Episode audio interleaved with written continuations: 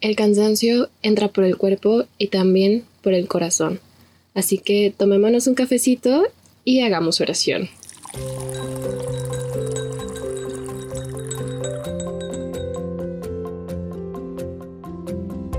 En el nombre del Padre, del Hijo y del Espíritu Santo.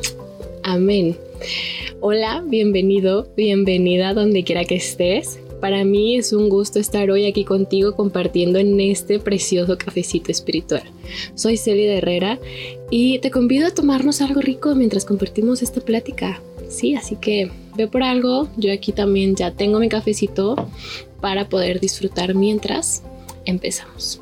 Sí.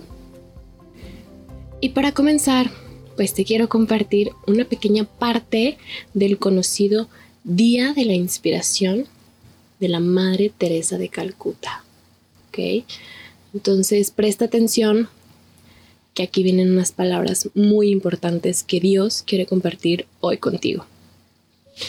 La mañana del 10 de septiembre de 1946, la hermana Teresa tomó el tren desde Calcuta hasta Siliguri Mientras el tren ascendía hacia el aire limpio y frío de la montaña, la hermana Teresa miraba por la ventana al bosque exuberante.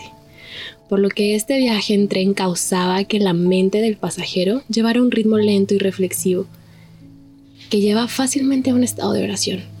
Y fue así como pasó con la Madre Teresa.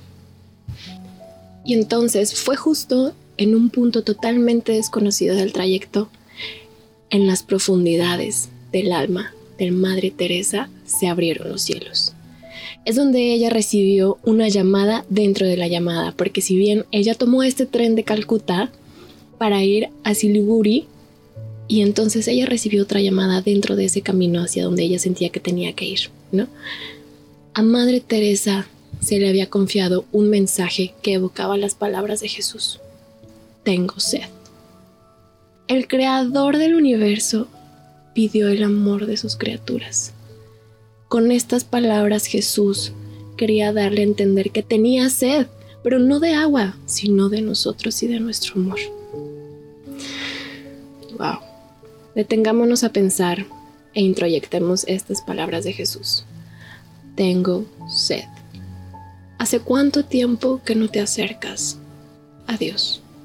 ¿Has sentido ese llamado dentro de tu corazón que te dice, ven a mí y entonces te resistes y te quedas en donde estás y entonces Dios no puede orar dentro de ti, pero grita, tengo sed desde la cruz.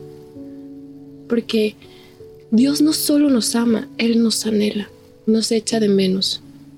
Cuando no te acercas a Él, Él tiene sed de ti. Él nos ama siempre, aunque nosotros creamos que no lo merecemos, aunque sintamos que no somos aceptados por los demás e incluso que no seamos aceptados por nosotros mismos, Él es el único que nos acepta y tiene sed de ti y de mí. Quiere también nuestro amor.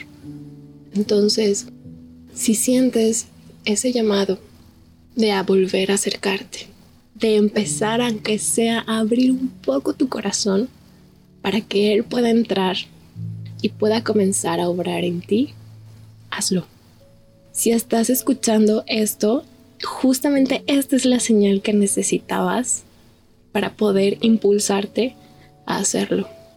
A mí en lo personal a veces me asusta, porque es una relación tan íntima y cercana que puedes tener con Dios, que entonces conoce todo lo que hay dentro de ti y te notas vulnerable, te notas a ti mismo nada más y a veces reconocer esa parte de nosotros puede ser complicado, pero también implica valentía e implica entonces un amor por uno mismo y por lo tanto por Dios.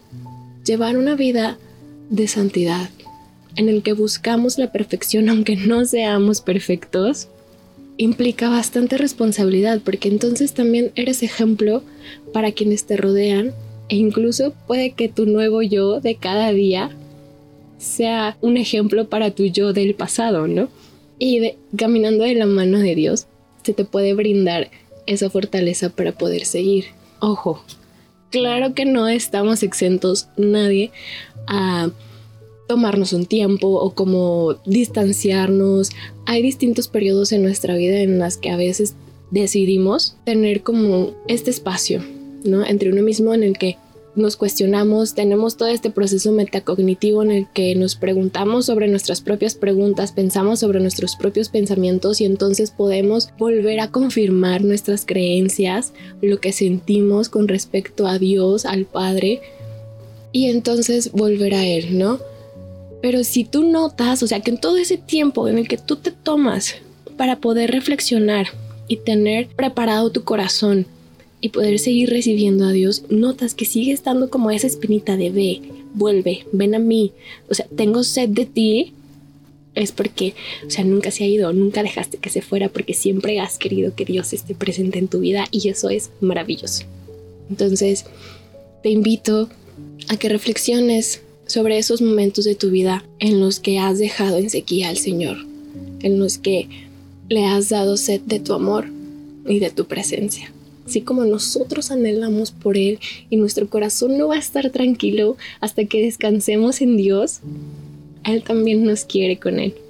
Entonces, si al escuchar esto, tú consideras que le puede ayudar a alguien, que también puede ser llamado para un amigo, para un compañero, para alguien de tu familia, quien sea, yo te invito a que se lo compartas, de verdad, no te resistas si sientes ese impulso y tampoco tú te resistas a las señales de Dios porque es justamente a través de los otros que Dios se hace presente en nuestra vida. Y bueno, antes de finalizar, te invito a que nos sigas en nuestras redes sociales, búscanos como Campamentos Montem y te esperamos en el siguiente cafecito espiritual. Él nos llamó y nosotros venimos.